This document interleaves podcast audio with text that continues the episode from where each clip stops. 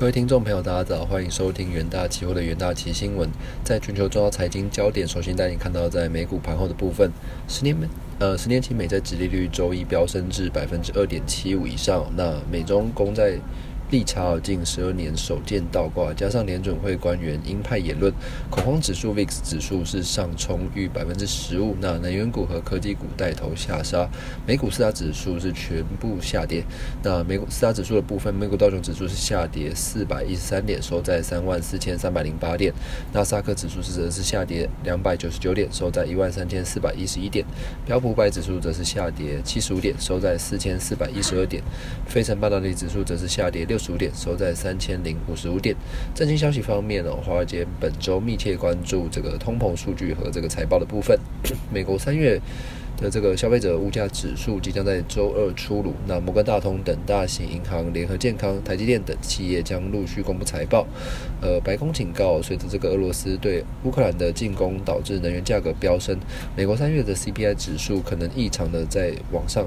做一个攀升的动作。第二则国际新闻的部分，带你看到在世界银行的部分，世界银行最新的预测报告指出，哦，受到乌俄战争的冲击，乌克兰二零二二年的国内生产毛额，也就是 GDP 的部分，将大幅减少百分之四十五，俄罗斯也将衰退百分之十一点二。那报告也指出，哦，由于俄罗斯入侵乌克兰，有预办。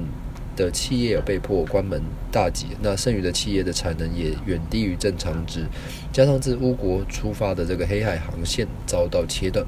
该国谷物出口量是锐减百分之九十，总出口量也仅剩下百分之五十。那世银也预估，乌克兰今年的经济将大幅萎缩百分之四十五，比国际货币基金 IF 上月的预估还要再衰退百分之三十五，是更加不乐观的部分。那至于这个侵略国俄罗斯哦，因遭受到这个美国及西方盟国对其银行、国营企业与其他机构实施的惩罚性金融制裁，今年的经济也将衰退这个百分之十一点二。而世银也认为哦，这个乌俄冲突也对欧洲国家及这个中亚地区经济造成极大的影响，导致出口值是下降百分之四点一，是二零二零年新冠疫情中最为严重时期哦，导致这个经济衰退。两倍。那受到贸易中断的影响，整个东欧地区今年 GDP 预计是缩水百分之三十点七。不仅如此哦，大宗商品的价格也不断的飙升，也加剧市场对于全球经济急剧放缓的这个担忧的部分。在第三则国际新闻的部分，尽管在防疫限制放松之后，旅游人数是大幅的回升哦，但由于汽车制造业下滑，英国经济二月份的这个放缓程度是超过市场的预期。英国国家统计局指出，英国二月的 GDP 成长率哦是仅百分之零点一，是低于市场所预期的百分之零点三的部分，那更不及于一月的百分之零点八的成长幅度。那统计局还表示哦，英国二月的的这个 GDP 仍比两年前是成长百分之一点五，当时 COVID-19 还未在英国传播。那尽管本次数据哦都在这个俄罗斯入侵乌克兰之前哦，但英国仍面临着全球供应链中断和重要零组件的短缺，造成汽车为主的这个制造业下滑的部分。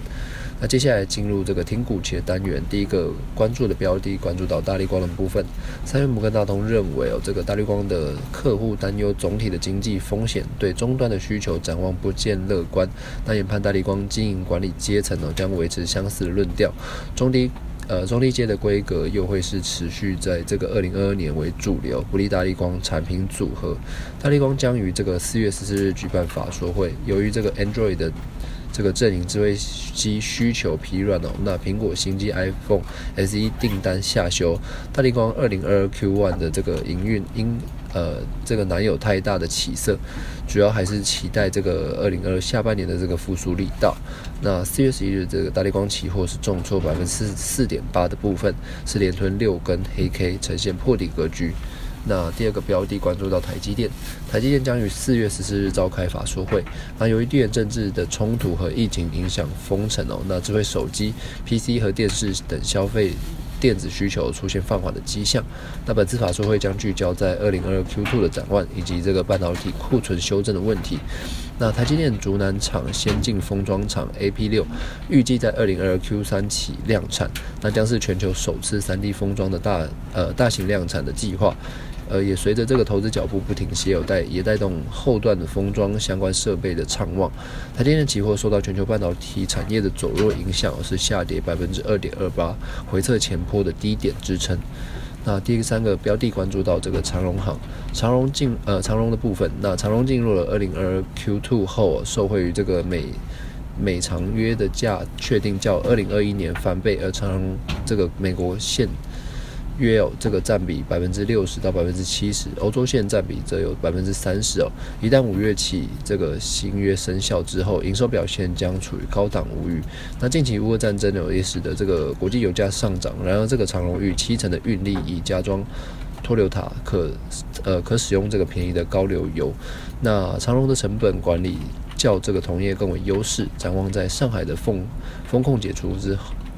解除之后，那个海运将逐步迈向旺季。那长隆期货是逆势上扬了百分之零点三七，有向上挑战的季线。投资人呢都可以留意相关的股期标的。以上呢就是今天重点新闻的整理，